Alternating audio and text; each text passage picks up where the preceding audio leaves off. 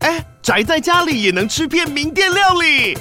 最懂吃的美食平台宅点心满周岁喽！二月二十六号至三月三十一号，周年庆消费满千折五十元，满两千折两百元，限量五十组超值组合包，原价二四九九元，特价二四零零元，搭配专区优惠再折两百元。鱼子烧麦、老爷叉烧、鲜肉汤包、墨西哥起司煎饼，就朋友来家宅着吃更好吃。马上点击链接探访宅点心。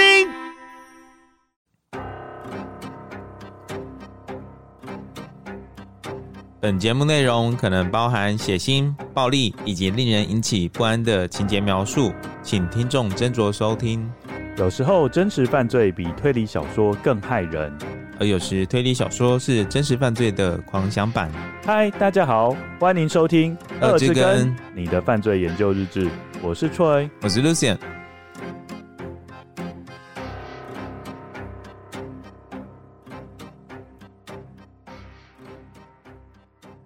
各位观友，大家好，我是 Troy。我是 Lucian。我们今天要介绍的是江户川乱步的《阴兽》，这个也是我们介绍江户川乱步的最后一本书了。 那么快对，我们也介绍江户川乱步很久了。 有吗？有啦，我们从这他是的第几个？第三个吧。呃，我们介绍过他的，天花板上的散步者，哎、还对有带着那贴个画旅行贴的画男旅行人男人，还有人间椅子，啊、对然后阴兽，哦，这是第四篇。对。不过《阴兽》算是他集大成的一部中篇作品。可是我们好像介绍都短篇呢，对不对？其实我是觉得说，以推理小说而言，我觉得是中篇是最难写的。哦，可是我最喜欢短篇。 你的理由是很奇怪的，我知 道，但是不是也听不下去？ 哎、我很认真呢，我跟大家说哦， 嗯，我已经看完横沟正史的《犬神一家》了哦，嗯，全神加一组哦，《犬神家一组》那它是长篇啊，你应该也蛮喜欢的吧？哎、我对《犬神家一组》真的有一种蛮好看的哈，嗯就是停不下来，因为就是一个家族风暴嘛，而且是蛮有意很思像的。在吃瓜群众， 吃瓜群众那个爆米花说 哦，引刀化形下面逮鸡，这样 对，一直这样读下去。所以家族的八卦还是比较好看的，嗯， 虽然是假的故事啦，那你喜欢今天这一篇阴兽吗？这是完全截然不同的东西啦，对跟那个嗯横沟正史的故事那种，我觉得是完全不一样的。而且江户川乱步真的很跳、欸， 有跳吗？就很跳啊，就是整个故事从一开始，然后到最后结果，你就会觉得啊，这是 double 的骗， 对吧？就等于是说它有逆转再逆转啊啦。对对对对对对，不过从这边可以看到说江户川乱步除了在气氛的描写上面，就是描写人类那一种比较阴暗、幽微的心态，他除了那个部分是很拿手之外，他其实对轨迹的设计也有一定的功力。嗯那我觉得得这篇作品为什么要特别提出来，并且作为江户川乱步讨论的终结，其实也是因为说这篇作品兼具轨迹跟。新山社对这两个部分结合的是恰到好处， 还有融偷为一炉。其实也有偷窥，其实也有跟踪，融合了非常多江户川乱步喜爱的元素。 嗯，那这边要跟大家讲，就是说我们绝对会爆雷，对，对大家记得先去看一下，对，而且这一篇中篇小说其实真的不长，大概只有九万多字，所以应该可很以。多字听起来蛮多的，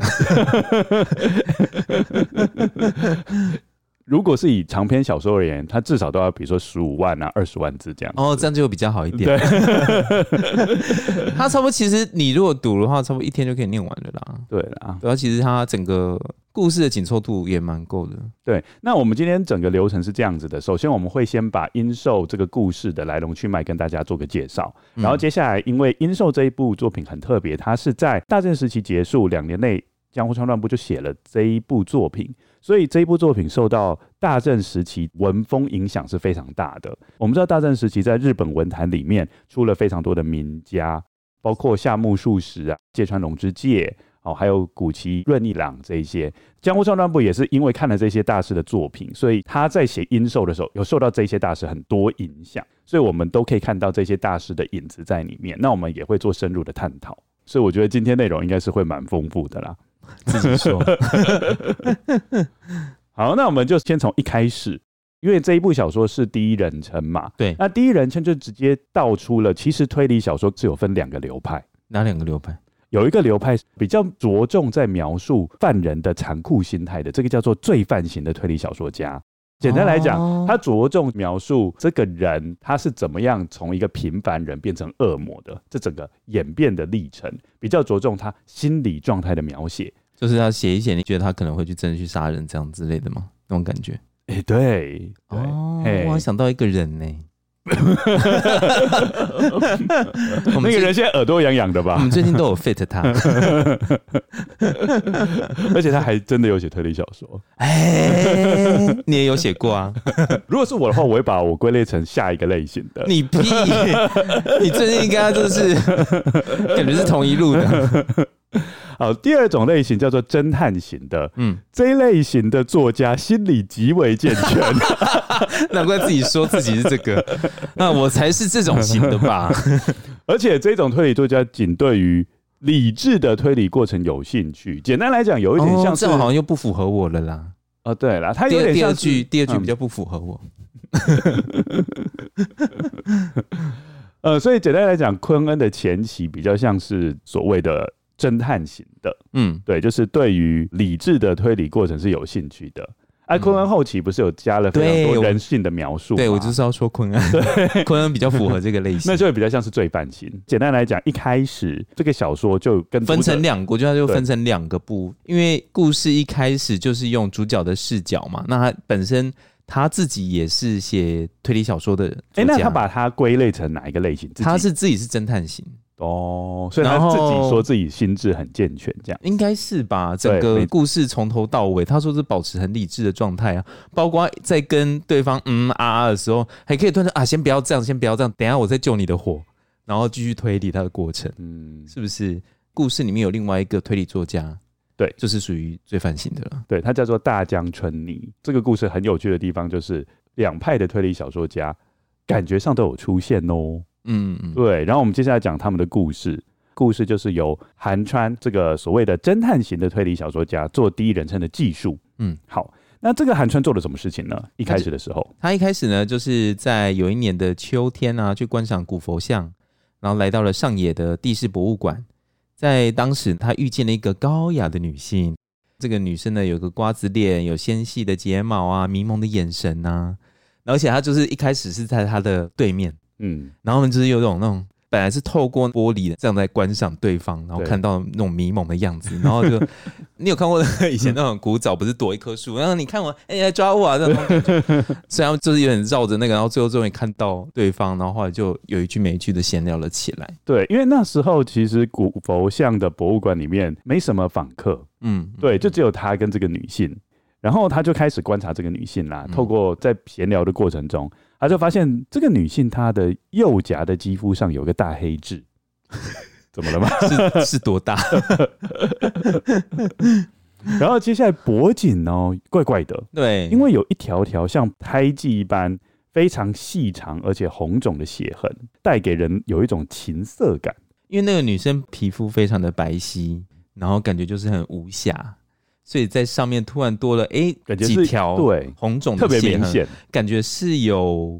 那种有点像灼伤吧，还是伤口愈合的那种疤的对那对种感觉，对对对，嗯，所以他就觉得感觉好像会让人家 往比较 S M 的方向去去想啦。是是是， 哎、但是我觉得他应该还没有想到 S M，，对，是他一可开能始比较是觉得以，说，为什么对一个那么美丽无瑕的女性，感觉对上有一些小瑕疵，嗯而，且那个小瑕疵感觉上， 让人有一种性冲动。对所以我跟你讲一件 事情，其实我阅读这整个小说，嗯你刚刚说韩川他心里有多健全啊，怎么样，一直保持到最后，嗯其实我觉得他在很早就已经歪掉了，没有他的歪是往情色那个方向歪，哦不是往罪犯的部分歪，，对。哦我们那个不要把它混为一谈。好好啊，毕竟大家都是男人。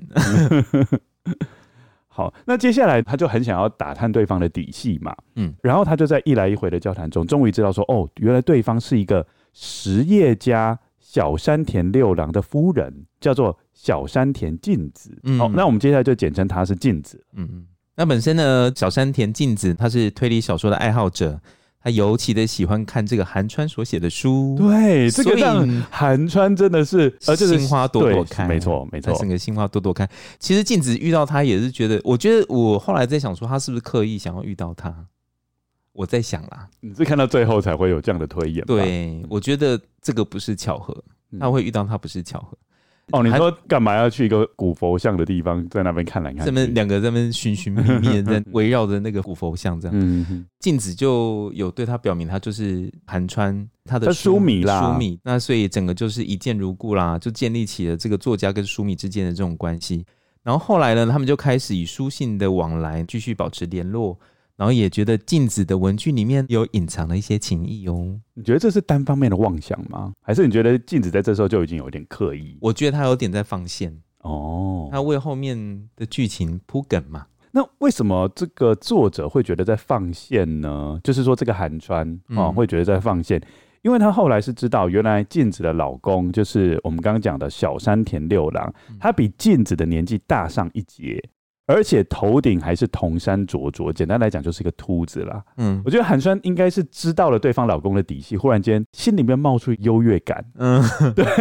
然后他又是我的书迷，对他那种心情是很复杂的。嗯他应该一方面会觉得说，哎呦，为什么这个秃子竟然可以配得起这样的美女？他可嗯能心里面是这样讲。然后第二个想法应该是说，嗯，那我是不是有机会？嗯。对我觉得这个自信也算是没来由的自信啊。他怎么忽然间认为自己可以得到镜子的心这样子？嗯过不久之后，镜子就有在往来的书信中有表示有一些担忧的事情，然后造成他夜不能寐，就是晚上都睡不着。他就在信里面询问韩川，他认不认识同为推理小说家的大江春泥。韩川是有回复他说，他其实对大江春泥这个人多少有点了解，因为他跟他等于是同为推理小说家嘛，彼此是一个竞争的这种关系，两个人写的故事类型也不太对一，样。照道理来讲，你应该是最了解自己的竞争对手的。对，但是我们从这个故事可以知道，说韩川其实对江户，呃，韩川其实对 江户川乱步吗？韩川其实对大江村里是完全不了解的。嗯因为这个大江村里比较特别一点啦、对他算是一个比较孤僻的人，他不太喜欢出席作家聚会。简单来讲，他有人群恐惧症的感觉，嗯而且在这整个过程中，他常常搬家，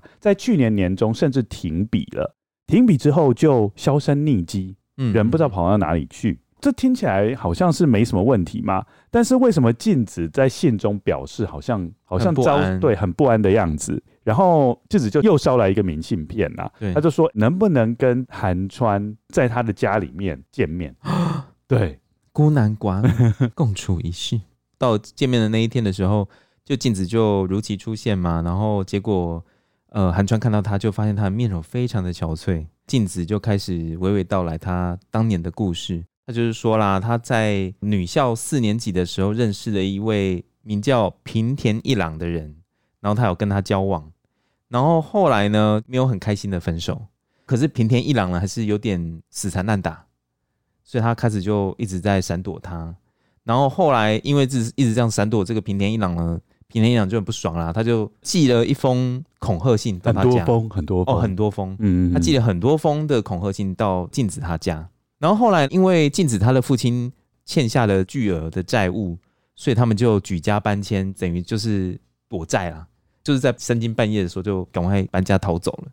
然后过了不久之后，镜子的父亲就过世啦。再过来呢，就出现了小山田。那小山田我们刚好提到嘛，小山田一郎是一个实业家，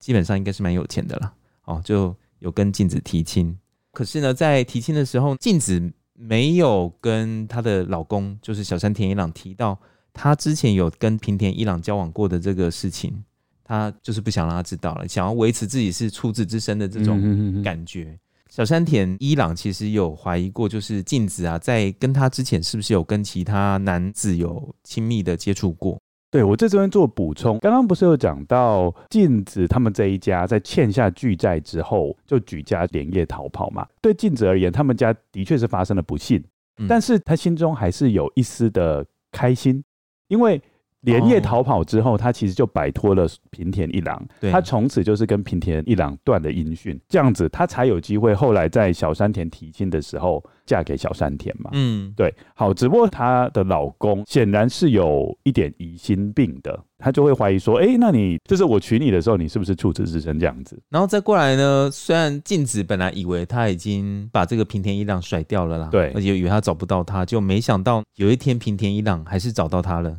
对，所以他现在就是在韩川的面前拿出了一封信，这一封信上面的署名叫做平田一郎。诶，嗯所以显然他现在之所以要跟韩川会面的原因，就是因为他碰到了紧急状况了。对，感觉上就是前男友找到了他，并且写了一封信给他，上面写了什么呢？这个平田一郎就在信里面写说，他知道他后来嫁给了小山田一郎，然后他非常的生气，而且他发誓他一定要报仇。你应该有听我跟大川美上次讲那个 stalker 的故事吗？有，对，那你觉得哎、这个我我一直觉得那是 Farley 耶、啊？我一直觉得那个念 Farley。你说我念对吗？我觉得你们两个一直一个 Farley 一个 Farley 一个 Farley 一个 Farley 一个 Farley，我 听到真的是 后来觉得错错错是 Barry，然后，然后你，然后你们一直在跟我这边求救，那 Lucy 快回来救我们！ 我有听到， 不是，我不是要问这个，嗯，我是要问说，平田一郎，你看到这里，你觉得他是哪一种 stalker？ 天哪，会不会太难？我觉得是那个好了，我直接讲好了。 intimacy intimacy stalker 吗？我觉得可能比较像是 rejected stalker。啊、r e j e c t e d stalker，对，哦你要不要教一下 rejected？ ，rejected stalker，、嗯， 好。就是简单来讲，你们他就是上次都念得很 OK 啊，哎、你不要这样子讲哦。只有 Farley 跟 Farley 很 烦，为你知道为什么我们念的很 OK？什么？其实我们念了五 六遍，真的假？然后哦哦，你们有 选剪哦，嗯选一个最好的，原来是这样子。一直吃螺丝哎、嗯，有有有，我有听到一个真的很好笑，哪一个啊？Intimacy 吗？嗯，应该是 intimacy，我们讲了很多遍。有几个字真的难念啊，就音节很多，我知道。好，所以简单来讲，他就是一个前男友被分手后产生的一个报复心态，所谓的被拒绝的 stalker。嗯，好，那他就发誓要报仇嘛。好，对，这个平田一郎在跟镜子分手之后，他其实过得不太好，嗯对。然后他就一直跟贫困在作战，简单来讲就是有一餐没一餐的啦。然后因为他的状况不太好的情况之下，他就写了一篇抒发怨气的小说，结果没想到就红了。嗯， 对，那所以呢，他就说，其实他就是大江春泥啦，对，哦，就是他现笔在名，当红的小说家。嗯，然后为什么他的小说可以写的那么深刻呢？因为 就是他自己的故事，对，就是因为他以这种复仇之心变成为助力，为对为他的写作动机，嗯，所以他才会写的那么的血淋淋这样子。对，等于是他要把他之前对镜子的那种怨气、那种怒火，对，这个透他把过它笔透对透过他的那文个字文字通抒过发出文来，字把它写出来，然后包括他整个复仇计划的那种感觉，而且在这个时候，他其实已经有妻子了，就是大江春里已经表示我有妻子了，嗯，但是是他说妻子跟爱人是不同的。他说有妻子也不代表说会忘掉对爱人的憎恨。 好恐怖哦，是天蝎座的吗？ 开地图炮，开地图炮， 没有啦，都是唐老师说的。天蝎座很爱复 仇，很爱记仇。而且他在这个信中就直接点名，嗯你跟警察求救是没有用的，嗯，哦因为我行事很低调，大家都找不到我。对对对，因为他常搬家。嗯嗯，最可怕的是在信的最后面，嗯，信的最后面竟然详细记载镜子在家里面他所做的大小的琐事，嗯包含有一天镜子他开了一瓶红葡萄酒在喝的时候，刚好软木塞的一个小碎片就掉到杯子里面，嗯然后镜子就用手指去捞那个软木塞的碎片，连这一种那么详细的过程都有写在信上。然后最妙的是他信里面最后的署名是写复仇 者，对，是 Marvel，是 Marvel 派他来 的。哎什么东西？ 对啊，他就可以加入复仇者联盟，啊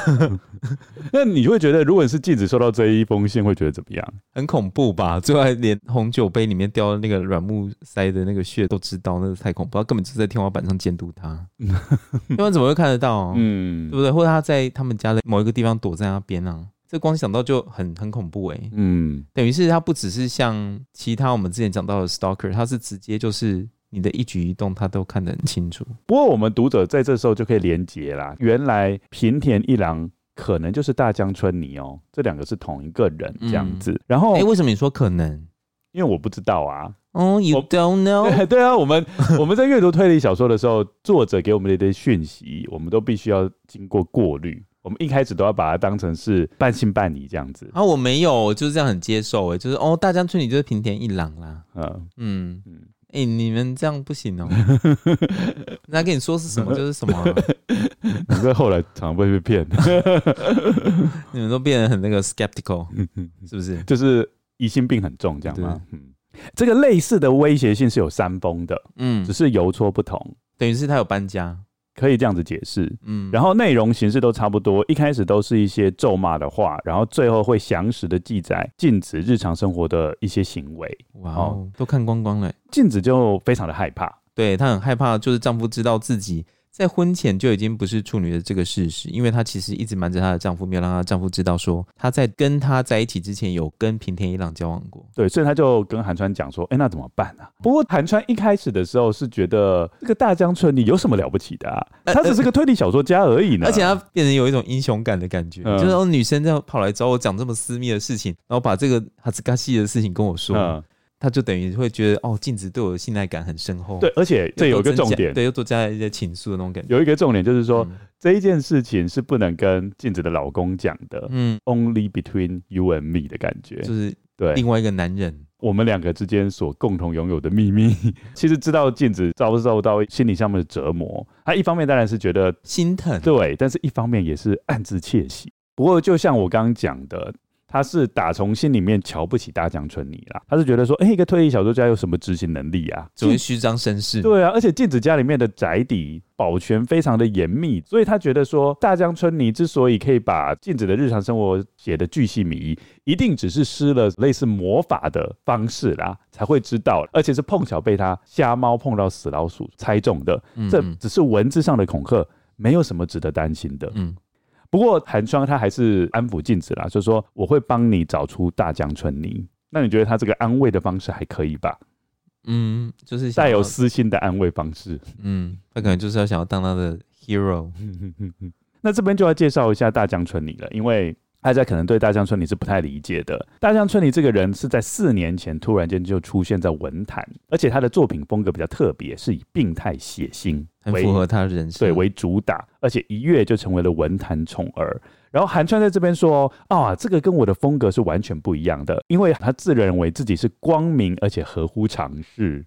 因为毕竟他认为自己是一个理性的推理小说家。然后韩川跟大江春里彼此之间就有互别苗头的氛围，韩川就常常会主动出击，比如说直接投书去说对方的不是。那大江春里就比较不一样了，他比较像是被动承受炮火，嗯那偶尔当然会稍微透过报纸上面的一些评论做回应，大概是这种方式。不过在一年多前，大江春里就忽然间不见了。我们刚刚有讲过，韩川他有答应镜子要找出大江春里的下落嘛？对，唯一似乎有机会的就是要透过本田，对，就是杂志社的采访编辑，对，因为他有一段时间负责向春妮催稿，因为春妮常常搬家，就采访者往往找不到他啦，对不对？他有说就是呃，韩川有去找，因为他要打听春妮的下落，所以他有去找上这个杂志社的采访编辑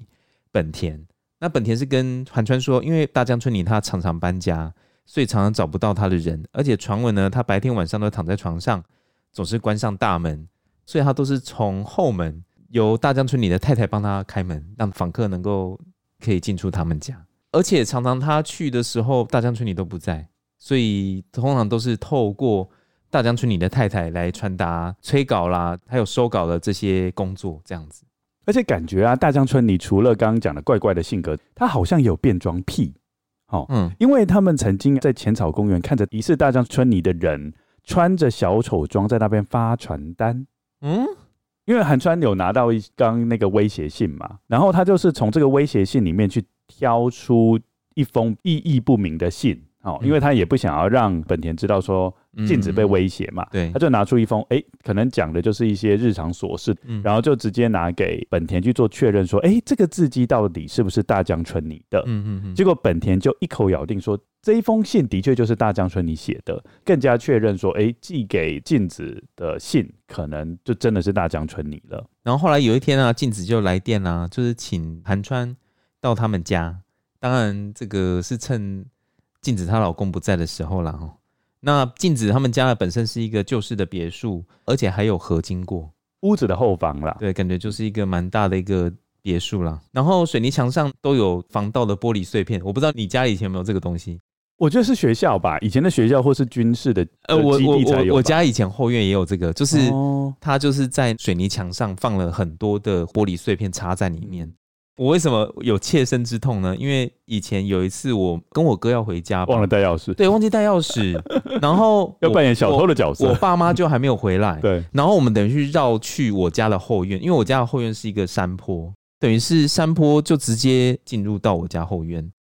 这样子，嗯，因为那因为等于那个那个墙壁等于是没有很高，哦可以，爬过去，嗯结果后来请邻居的小朋友一起来帮忙，我们就那个他说很小，我右手上有一个疤，哦就是这样来，我有就是看到了就是被那个玻璃碎片， 哦就是一路这样切下去的。哇，那感觉哦因为那时候要放真的要放那个人下去啊，就是我们很要放一个人哦下去嘛，然后那个时候手也有用，所以就是我手被那玻璃碎片切到。哦嗯，那为什么不直接等爸妈啊？是你 们那时候想说就也没有多想吧，也不会想说会发生这个事情， 哦对吧？嗯就是被割到。所以嗯玻璃碎片可能真的蛮锋利的嘛，对不对？哦，这个这个真的真的是割到真的不得了。嗯，对啊，然后禁止他们家的主屋后方呢，还有一个西式的双层楼房。所以简单来讲，它整个格局就是有个主屋，对，然后接下来后方有另外一个房子是西式的，他们家很大哎、还有河哎、对然后又有两，等于是有两栋房子在里面。对，然后四周是水泥围墙。接下来，镜子之所以要找韩川到他的宅邸，主要原因是因为他又收到了另外一封信。嗯，对，那这一封信比之前的那一封信威胁程度又更加深一级了，因为信中就直接讲说他自己又是那个平田一郎嘛，对不对？对哦，那他说他的复仇事业已经要进到第二阶段了。嗯，因为她看到了镜子跟丈夫恩爱的画面。为什么看到恩爱的画面呢？很简单嘛，因为刚刚 Lucian 讲的，可能是透过天花板，或是透过屋里面哪一个角落，有观察到镜子跟她老公一些比较亲密的行为。所以她就打算要先杀掉小山田，再杀掉镜子。然后镜子还有描述说，她收到这一封信的时候，她似乎有听见虫鸣的滴答声，她觉得这个比较像是手表的声音。滴答滴滴答滴答滴答滴，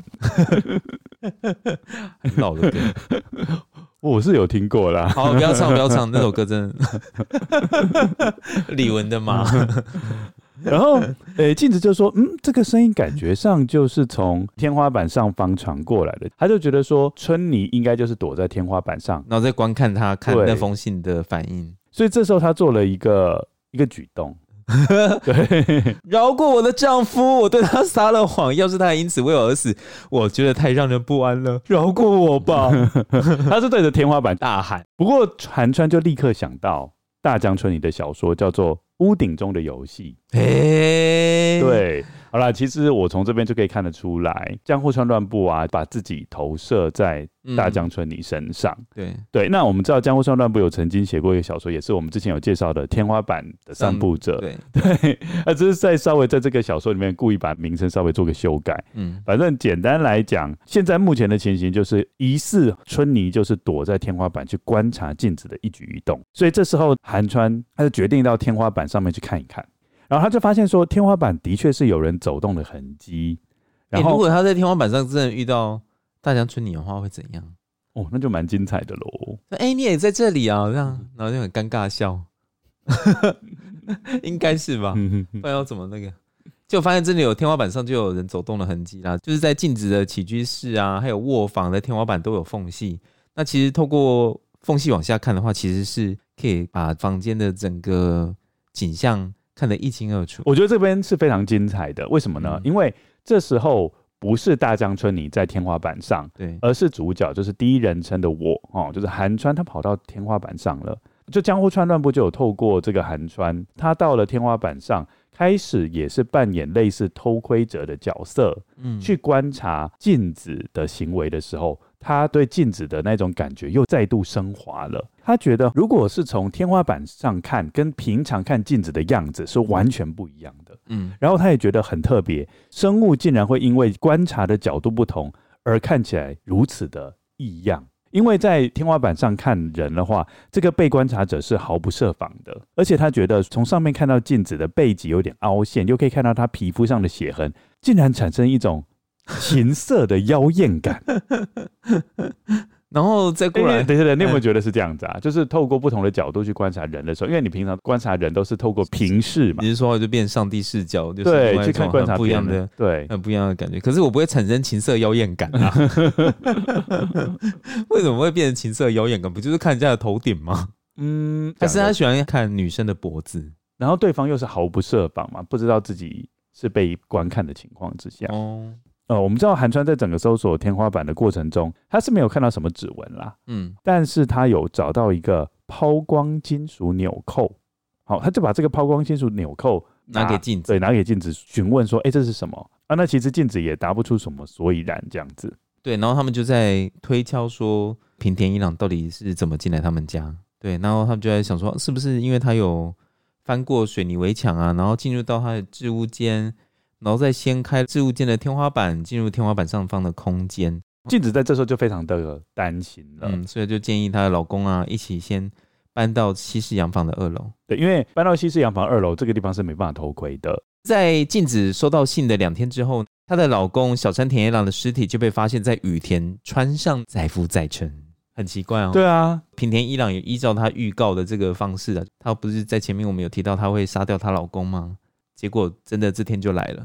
然后可是，在她老公被杀之前，当天离开家的时候，静子也没有看到她老公有任何的异状，她只有说：“哦，我要到朋友家下围棋。不过小山田被发现死掉的时候，他整个是全裸的，”嗯而，且后来经过法医的一些呃鉴定，鉴定之后，发现他不是溺毙嗯哦，而且背部是有刀伤的，哎、嗯嗯嗯。有一个刀刺的痕迹，而且肺部是没有进水的。为什么要特别提到这个部分啊？呃，你说哪一个部分啊？肺部没有进水哦，就代表说他应该不是溺死的，哦，对，应该是死后才被被抛退，就是对对被对抛入，然后这时候有一个见义勇为的村民吧，呃，他就把小山田的尸体想要拉上岸的时 候我，觉得这个画面很很哦对好笑。他是抓着小山田的头发，想要把他拉上岸。哎、嗯结果没想到头发就整片剥落下来。原来小山田是穿戴着假发的，而且镜子从来都不知道，原来她老公是秃头。知道吧？静子是知道她老公是秃头，只是不知哦道他会戴着假发。警方就是针对这一点就有询问镜子嘛。嗯，那镜子就跟警方表示说，她不知道她老公有戴假发的习惯，因为她老公一向哦，在家里秃就头直接就直接是秃头哦，的就这把样它子、拿下来嘿。哦，出门才戴啦。然后镜子就还跟韩川说，他昨天晚上就是在案发前觉得有人在他的窗外偷窥，因为他这时候已经搬到西式洋房的二楼嘛，嗯，所以是不能透过天花板偷窥。对但是他这个西式洋房二楼是有对外窗的，所以他是觉得说，诶，他有观察到玻璃窗外有一个模糊的人脸，嗯，而且这时候有一个茂密的头发就贴在玻璃窗上，而且眼珠子还上翻。也太所以恐怖了吧对，？所以他就觉得说，哎、有一个头发很多的人疑似在窥探他，他是不是看到什么？对，他就觉得说，哎、这个人应该就是大江春泥了吧？感到看到拍咪啊？嗯嗯嗯。这个时候，警方因为收到这样的资讯嘛，所以他们就开始大力的搜索大江春里。他们认为应该就是大江春里把也把小山田一郎给杀掉的。嗯，不过这时候很奇怪的是，威胁性就不再寄来了，而且也没什么线索，唯一的线索就是刚刚讲的假发嘛，对，所以警方就循线找到制作假发的师傅。就没想到，透过师傅的指证，购买假发的人竟然就是小山田本人。嗯，小山田那时候就表示，他是为了是要掩饰秃头，所以他才购买了这个假发。但是镜子就说：“我从来没有看过丈夫生前戴过假发啊，应该就是小山田他出门的时候才会戴吧。就是私底下戴的。然后后来因为镜子的老公就过世了嘛，那所以当然就是 近水楼台先得月啊。这个韩川呢就跟镜子的关系又更进一步喽”。嗯，然后后来就是韩川呢有无意间在镜子他的的卧室呢有看到一个外国制的鞭子，才知道说哦小山田他私下的那一面是很这个是他推测的嗯，哦，就是他推测韩川的自己推测的。，对他本身的私底下有残虐的这个性格，因为就是搭配他看到镜镜子子的嗯脖脖子子后上方是有血痕的，对对对，所以他想法是说，诶，该不会是这个小山田先生他有一些异常的性癖好，嗯，会有进行一些 SM 的情节？小山田葛雷。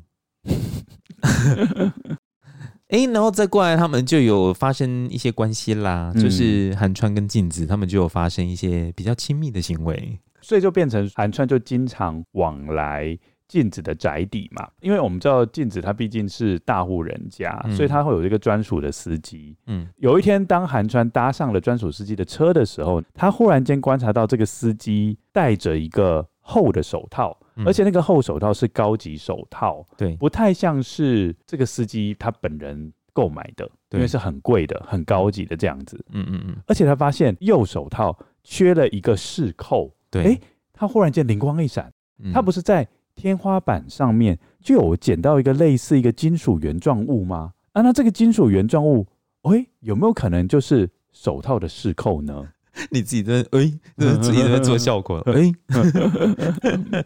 于是呢，他就立刻问这个司机啊、哦，对说你这个厚手套是从哪里来的？对，然后这个司机就表明说：“哦，是小山田先生送我的。”主角就立刻以高价收购了这个手套，可能想要把它当成是证据吧。所以从这边可以推测哦，这个手套竟然是小山田送的。那所以他就在怀疑小山田是不是有可能就是那个偷窥者，对，所以我们来继续看下去。然后他就开始收集一些证据了、哦。，对，他就发现说，小山田家是在于田川的上游，但是他城市的位置却是在于田川的下游。会飘吗？对，应该就是会飘嘛。嗯，接下来，他有结合了一些线索。第一个，他已经知道小山田可能会有一些特殊的性癖，假发是小山田自己购买的。对哦，从我们刚刚得到的一些线索，可以推得这个结论。然后接下来再透过刚刚讲的天花板上面有遗落手套跟那个饰扣，再加上此后威胁性就停止了，对，好他就开始检查小山田的书柜。这个书柜是上锁的，然后这个钥匙是小山田随身携带。那因为小山田不是后来是在河里面被发现吗？嗯，那个钥匙就是随着这样子的情况下，已经沉到河底了，对，所以找不到。无奈之下，他们就只能破坏这个书柜。破坏这个书柜之后呢，就找到了日记跟资料袋。那透过日记，韩川惊讶的发现，原来小山田早就知道平田跟镜子有发生过关系了，哎，对，而且他还发现柜子里面还有大江春泥的《屋顶中的游戏》这一本书，书页都磨损的很厉害，代表说小山田感觉常常翻这一本书。所以他应该很喜欢这种感觉哦。对，然后接下来在这个书柜里面还找到了大江春泥的原稿照片，嗯，照片上是有抓痕般的线条，这个代表就是说有人有透过誊写去模仿春泥的字迹，所以这时候韩川就开始有一些推测了，他就觉得小山田既然是对大江春泥那么的着迷。那他会不会在看了大江春泥写的这个屋顶中的游戏之后，就得到了一些灵感？因为他一开始是鞭打他的夫人嘛，就是鞭打镜子，他可能后来是觉得说啊，鞭打这个部分，他对这个已经失去了兴致，因为不够刺激，哦，所以要再进一步。对，所以他是说哦，那我想要用更刺激的方式这样子，嗯，所以他就写信假装自己是春泥去威胁妻子，所以因为我们刚刚有看到。哦我们刚刚看到那个照片上有抓痕般的线条嘛，代表对他是有透过复写的方式去临摹大江春泥的字迹，嗯借由这种方式去写威胁信，去威胁妻子，对，然后并且他也有在天花板上面去偷偷观察妻子，嗯那虽然因为他毕竟他跟这个镜子原本就是老公跟老婆嘛，对不对？他根本就不需要透过在天花板上面看就可以记录他老婆的一举一动嘛。对但是他可能是觉得说，他就觉得这是一个游戏，没有，应该是说我我觉得是说，你今天在天花板上的话，就有一种支配者的那种感觉。对他很享受那种感觉嘛，对所以他还是有做。不过他们后来不是搬到西式阳台二楼嘛，就没办法透过天花板偷窥嘛。但是他还是想要偷窥妻子啊，嗯对他享受那种你知道吗？刚刚你讲的那个支配者的感觉嘛。所以他为了不让妻子发现，他就只好戴上假发，伪装成春泥。为什么呢？因为《屋顶中的游戏》这本书有春泥的肖像，春泥的肖像是头发很多的，所以他知道说哦，原来春泥是头发很多的人。嗯，所以他就是买了那个假发之后，伪装成春泥，然后爬上，因为刚刚讲过嘛，他们后来是搬到二楼，所以他就必须要透过爬树，爬树爬到二楼，然后沿着屋外的壁沿，然后从、哦从这个窗户外面去做窥探的动作。嗯但是发生了一个意外，他不小心在这样子的情况下，对踩空，嗯踩空之后他就翻落水泥墙，然后跌出围墙之外，然后就落入水中。然后在掉落的过程，他有被他们自己家里的围墙的玻璃片刮伤，这就是解释了他为什么被布一堆刺伤。对，然后接下来，因为我们刚刚有讲过，他们家是在上游，他被刺伤之后就死了，对不对？对，死了之后就顺着这个水流从上游飘到下游，接着被发现。嗯，那为什么他的衣服会是？呃为什么他是裸体？对，那为什么他是裸体的？对主要原因是因为他穿的衣服算是高等货，因为他毕竟也是有钱人。那当地是有非常多的流浪汉，嗯他们看到尸体，然后上面是有高等的衣服的话，那他们就会把它拿走。嗯所以等于说，这个衣服是被流浪汉给扒光的。对，所以从这边就可以大概解释说，诶，她的动机是什么？为什么会受到威胁性？也可以解释说，为什么威胁性在她老公过世之后就不再出现。这些就是就目前为止都是韩川对整个凶杀案的一个经过的一对个推测。对，，所以她最后的推测是说，其实偷窥狂就是你老公。嗯，跟大江村你是没有关系的，因为大江村你从头到尾他其实就是被嫁祸、被诬赖的。然后这时候他就跟镜子说：“哦，那你就放心，对对对。放心吧，我们对来做吧。”他就更大胆的跟镜子去幽会了。对，嗯而且也是写的很巨细靡遗啦。嗯，就镜子都有要求韩川用鞭子抽打他，在这时候啦，爱上了这种感觉。对，后来啊，韩川有在遇到他们家的司机嘛，这个韩川就有就是顺口就询问一下、啊，就是说，诶，那小山田送的这个手套啊，是哪时候送的？司机是说，哦，是在去年的十一月二十八号啊。可是韩川就觉得很疑惑啊，因为当初禁止他们家的天花板的大扫除时间是在去年的十二月二十五号。既然十二月二十五号这个天花板已经大扫除过，怎么还会有纽扣在上面？因为他发现纽扣的是在今年二月，对，也就是说在大扫除之后还发现了纽扣。嗯，但是照理来讲，不应该有纽扣的原因，是因为这个手套早就送人啦。那怎么会有这样子的情形呢？就有矛盾 嘛。难道司机才是偷窥狂？对， 再过来就是这个韩川，他私底下还有再去询问本田，就是我们刚说那个编辑，嗯，就是去催稿的那个人。对，他就问说，诶，大江村里他的太太，她的长相特征是怎么样？本田就有说啊，就是大江村里的太太，她的右边脸颊总是贴着贴布，而且她是梳这个西式的发型。那可是韩川就觉得很奇怪啊，就是说，诶，梳西式的发型的年轻小姐，怎么还会右脸颊上还贴一个很旧式的这种贴布？这时候韩川就开始要做同诊了，因嗯为他开始觉得事情不太对，对，他就觉得好像怎么推敲，好像就是有哪里不对劲。他就开始去做一些调查，终于发现了一个惊人的秘密，所以他就跑到镜子家里面，对着镜子要开始讲他的推论。他就开始讲说，嗯，他观察到春妮搬家的地点啊，因为我们刚刚讲说春妮不是会搬来搬去吗？嗯，春妮搬家的七个地点都是距离小山田家大概十分钟的车程而已都。不远，就是很近。然后在他整个推论的过程中，镜子不断的就是想要让他分心，不要让他继续推理下去。他想要借由他的色诱来对引导，不要让韩川继续去做推理。 比如说，他就拿出鞭子说：“赶快来鞭打我什么的。不要因为我是一朵娇花而怜惜”我我 说：“。请你鞭打我。”这样子，你知道我这句从哪里来 吗？那哦个啊、是唐伯虎点秋香，那个石榴姐。 反正简单来讲，他就一直想要让他分心就对了啦。嗯嗯嗯嗯。好，那最后韩川就说他已经揭穿了一切内幕的黑手，其实就是镜子，镜子小姐。所以镜子呢，其实本身就是大江春妮，对不对？平田一朗也是他捏造的吗？平常是啊，也是他捏造的吧？今天伊朗也就是从头到尾他捏其造实哎也没有平田一朗，也没有大江春里这个人，从头到尾都是他。那所以大江春里写过的那些小说也是真的有发行过吧？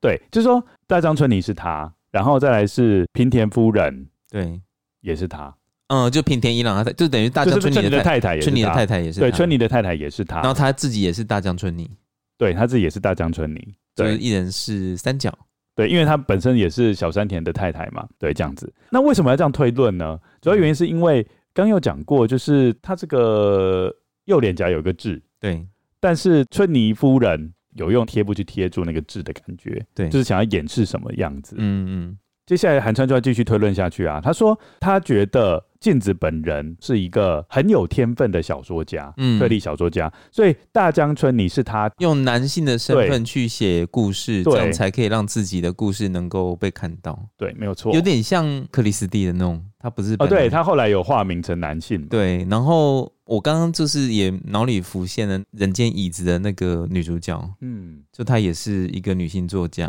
她好像很喜欢用女性作家去围绕出一个故事的感觉 这个女性作家为什么要做这个计策呢？主要是因为她很讨厌小山田，但是却觊觎她的遗产，所以就变成说她要透过一些计谋，对，去摆脱嫌疑之外，然后也可以把小山田弄死。他们那个背景是不是就那时候就是女生比较就是没有办法去当小说家？呃，等一下会稍微讲一下。哦，好，对那为什么小山田会戴假发呢？原来就是他跟镜子在进行性游戏的时候，哦，对，他就戴着假发，然后镜子就把他从二楼的窗户推出去。好厉害哦，啊，接下来当然发生的事情就是我跟我们刚刚讲的一样，嗯，只是他不是不小心掉下去的，而是嗯镜子把他推下去之后推推下去，那、当然就是被割伤嘛，然后嗯接下来就死掉，尸体当然就是一路从上游跑到下游去。嗯哼，是这样子的情形，那大家可能会说，哎、柜子里面不是有一些临摹的飞叶吗？对，那个也是禁止自己先放进去那的吗，个是伪造的，哦，就是禁止他等于是要达到一个完美杀人的计划，所以把这些伪装的这些文件放在一个柜子里面，然后说是呃小山田一朗他的本身他的一些东西。对对对对对，哦，是这样子的一个故事。嗯，那个音硕就等于是介绍就已经结束了啦，啊，还没还没吗？还没结束啊，还没吗？对啊，因为后来就发生了一件事情，呃，在隔了几天之后，嗯就是韩川就从别人口中听闻禁止自杀了，他的心情是非常沉重的嗯，哦，因为他觉得说这个只是一个推测，当然啦，他虽然觉得这个是推测，但是他后来是直接跟禁止断绝关系啦。 嗯，嘿他等于是一个杀人凶手，而且说不定哪一天他会像黑寡妇一样把他的头也摘了下来。反正他就是跟他断绝了联络，嗯，然后。禁止就自杀了，然后他就是觉得这件事情到底有没有解决，他也不知道，因为毕竟这整个推理也是他在脑袋里面的想象嘛。不过对韩川那也有可能是因为就是禁止他觉得他受辱了，嗯，对他可能明明没有做这件事，但是他心爱的男人竟然有这样子的想法，哦认为他是杀人凶手，所以这整个事情其实是扑朔迷离。坦白来讲啦，以读者的角度来看，也不知道事情的真相到底是，呃，不知道吗？因为也有可能不是这样子啊，紧张。 对，也有可能有其他的支线，搞不好真的有大江春你这个人啊。嗯，是有啊，嗯那、不就是禁止吗？呃，不不不过不是我说有可能大江春你是又是另有其人呐、啊，嗯，也是有可能的啊、哦，你是说，然后禁止用大南村里的化名去进行一个犯案这样子吗？都有就这可能性这，件我我我就可能性是很多种的，不止这两种。嗯、对，我比较倾向是说，她就是真的有要杀她老公，嗯，然后因为她也本身很喜欢韩川，然后她是故意接近他。哎、不过这样好像说起来也很奇怪，她其实从头到尾接近他，感觉都是为了要执行她杀老公的计划，对不对？嗯，因为他获得那个遗产嘛，对啊，那他这样子接近他的话，然后后来他离开他，他那他干嘛要伤心的去自杀？我觉得他对他也不见得是真爱吧，就我感觉是一个他的性发泄对象。 所以还有一些未解的谜团在。这就是留白留白的部分。嗯，我们在这边要做个延伸介绍了，嗯，就是《殷寿》是在一九二八年写完的，那那时候刚好是大正时期之后的两年，江户川乱步受到大正时期的文风影响很大。那我们就要稍微介绍一下大正时期它到底是一个什么样的年代。你对日本的年号有了一点理解吗？完全没有。 哦，真的哦，嘿嘿嘿 大正前面的一个年号叫做明治， OK，他们是怎样去划分那个年号啊？你知道哦吗，就是说他们有天皇，对嗯，天皇死了的话，就是会是下一个年号。哦那他上一个年号哦，就是像清朝那样子，哦雍正嗯雍嗯康熙、雍正、乾隆这这样子。对，，好，那明治天皇死掉之后，就是变成大正时代嘛。嗯那其实大正天皇其实在位是非常短暂的，只有十五年。嗯它也是日本史上年号使用最短的年代，但是虽然时间很短，却是非常非常特别的一段时间。嗯在明治时代的时候啊，日本是比较属于锁国的状态，等于说它的进步是非常缓慢的。你有听过明治维新吗？有对，所以以对，所以明治天皇在位的时候，他就推动一些改革，希望能够变得比较开放一点，然后接受西式的文化。那到了大正时代的时候，刚好发生了第一次世界大战，主战场是在欧洲，日本并不是主要的战场，日本就因此得利了。哦，欧洲在打战是陷入战局中，所以他们那边的生产就停摆了。但是全球还是有需求嘛。好，那这一些生产的需求就移到日本来，所以日本那时候有一股叫做战争景气，对对，就是因为打战的关系反而受惠。所以那时候日本在轻工业啊、重工业都获得飞跃性的成长，出口贸易也是大幅度的增长。因为这样子的原因，再加上我们之前有讲明治维新奠下的基础，所以那时候日本就变成一个非常开放的国家。嗯，然后最新的西方文化就渗透到日本这边来，社会的各阶层也对西方文化的接受度非常的高，民主跟自由开放的思想就开始在日本像野火一样开始传播开来。日本成年男子的普通选举权跟妇女的参政权也是那时候被创立出来的。嗯，嘿然后那时候日本的女性意识的风气开始抬头了，有一个很重要的指标叫做宝冢歌剧团的诞生。这个歌剧团演员全部都是女性，现在还有吗？还有，你觉得啊，全员都是女性的歌剧团，会跟一般的就是男女都有的歌剧团有什么不同？啊比较没那么多元吗？应该是说之前的女性给人家的感觉就是要保守嘛，对，要温柔婉约这样子。对，但是不太可能说，如果我要演戏，然后全员都是女生，对啊，那不可能所有的女生的性格都是这种温柔婉约的嘛。嗯，嗯嗯，所以这时候你会发现一件事情，就是歌剧团里面就会呈现女性不同的样貌。嗯，就不再是那种传统的女性应有的那种特质，会出现一些其他的特质，比如说爽快啊、粗俗啊这一种，八加九， 对，会有这样子的。然后这时候大量的女性都开始踏出家门，进到职场工作，包括她们可以担任护士啊、小学老师啊、记者啊、打字员这样子。然后那时候的建筑也是借鉴西洋。他们的建筑方式会有一些长形的回廊，或是欧式宫廷式的旋转楼梯这样子，哦，代表已经有中西融合在一起。然后他们饮食文化竟然还有叫做三大洋食， 哦，对叫羊屎，哦，是，对，嗯有，可乐饼、炸猪排跟咖喱饭。哦，就那个时候出现的，对，所以日本会统称这个时期叫做大正浪漫。嗯为什么叫大正浪漫呢？因为这个时期就是日本传统文化跟西方的现代思想文化互相发生冲撞，然后彼此融合。在江户川乱步这个故事里面，他不是后来推论镜子，他就是推理小说家，是嗯对，非常合理的。嗯因为嗯就代表说，女性嗯她也是可能会成为一个推理小说家的。呃，我刚刚就在想说，是不是江户川乱步就受到这个时期的影响，所以他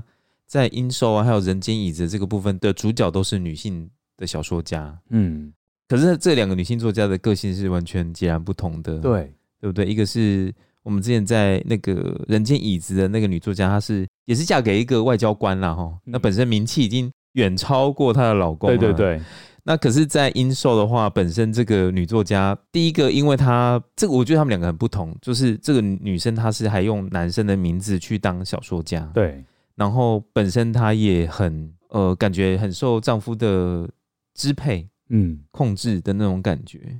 所以很压抑，嗯。就整个很压抑，然后她想要去挣脱掉这个枷锁，哎、我觉得你讲的很好，女性也可以使诡计，嗯，她也可以控制男人的。嗯，嗯所以，如果最后韩川的推理是正确的话，嗯被控制的男人除了我们刚刚讲的她老公之外，因为她把她老公杀了，嗯其实还包括韩川本人也被控制了。对就是她整个人都是被蒙在鼓里面，被当成妻子在耍。嗯，对，所以我觉得这个也是呈现女性另外一个不同的面貌。嗯嗯对，她是可以很聪明，她也可以很狡诈。嗯自诩为非常光明啊、理智的韩川，也迷失在女主角所建构出来的一个人性迷宫里面。嗯而且我觉得很有趣的地方就是说，乱步他的谜团，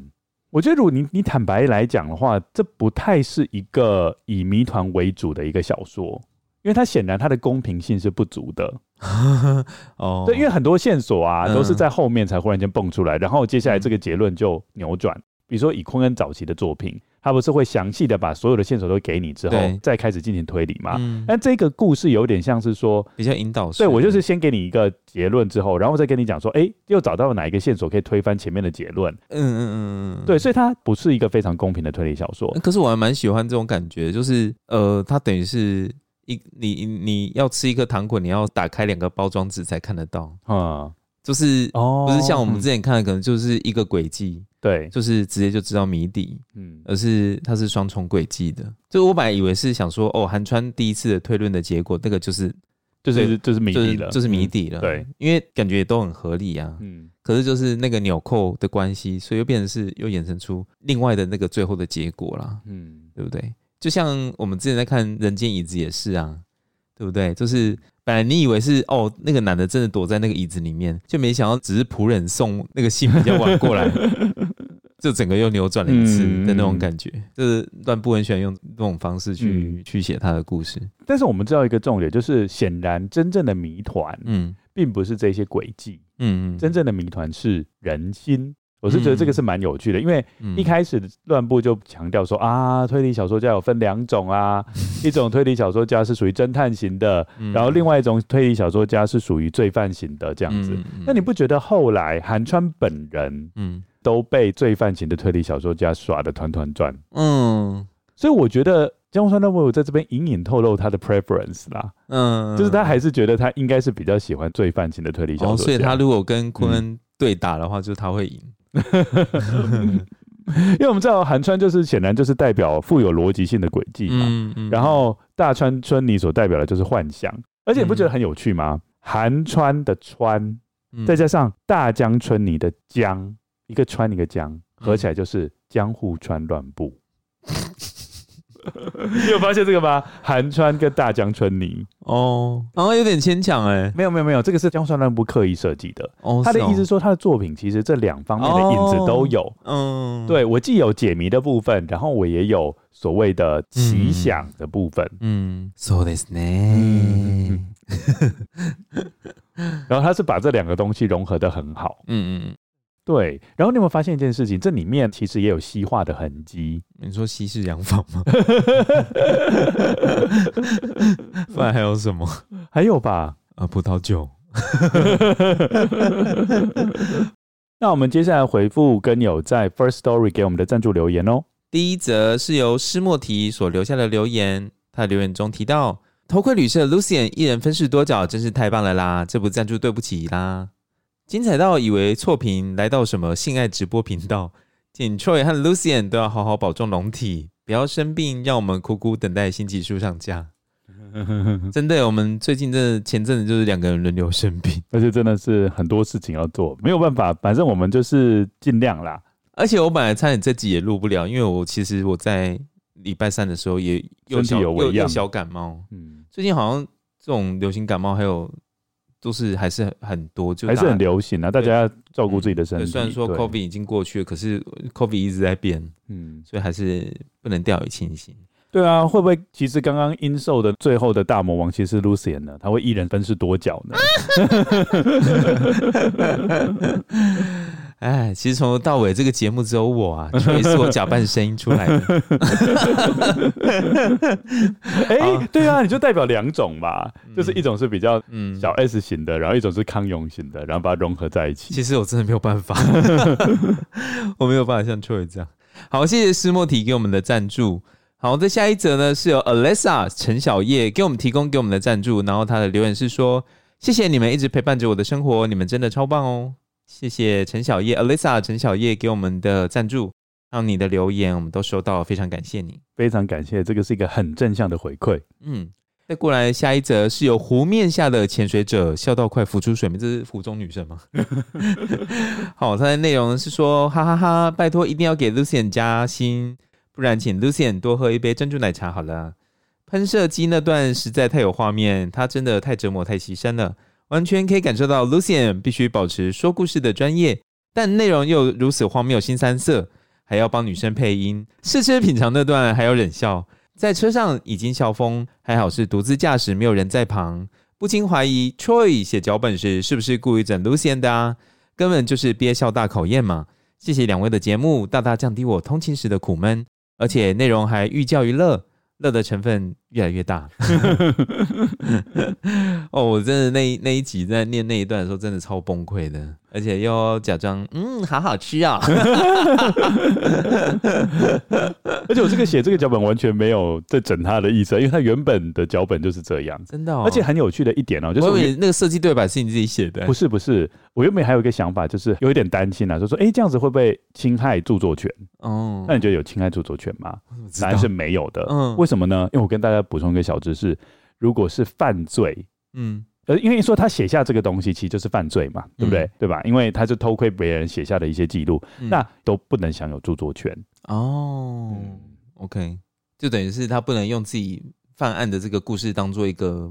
呃，就是出书然后卖钱这样是哦不是，？这个如果你是犯案故事，你是自己写的那种，比如说你把你你的心路历程写出来，这个某些情况之下还是可以。嗯，但是是如果你那一种东西是可以直接把你当成是证据，说你有做这件事情，把你定罪的话，那个东西是没有著作权的。哦，好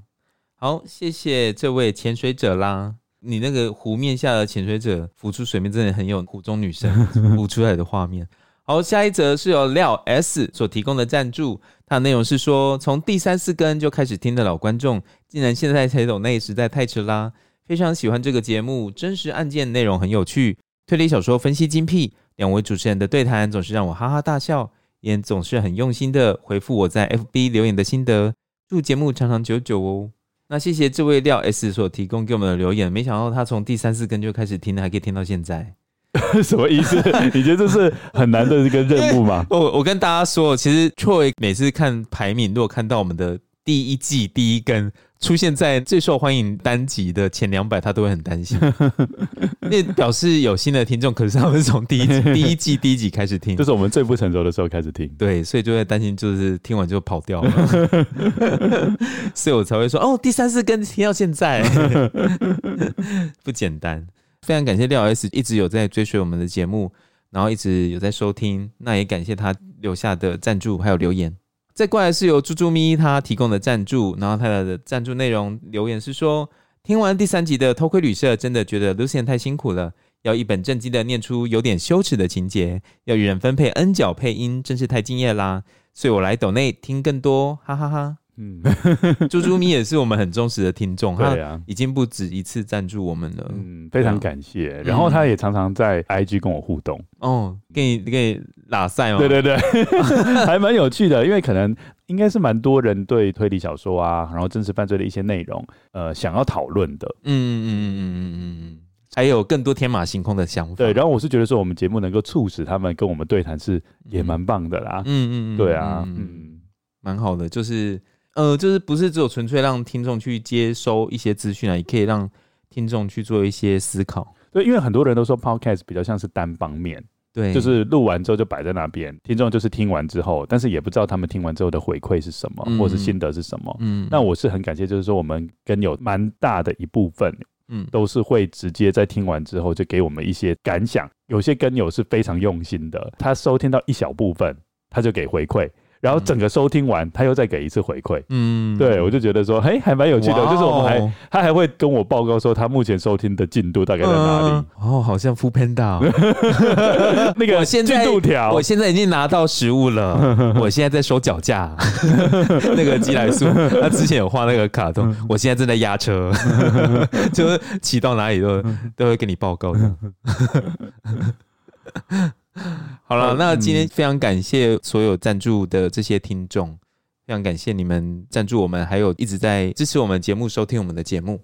好，那我们今天节目就到这边。也欢迎大家到我们的脸书还有 IG 来跟我们留言互动，留下你对本集的心得还有想法哦。同样也欢迎大家，如果心有余力的话，可以到我们 Mixer Box 或是 First Story 的粉丝专业给我们一些回馈哦。有一句名言说一周一节二之根，：“真实犯罪远离你。说的真好，”今天谢谢大家的收听，谢谢大家收听大，家拜拜。大家拜拜。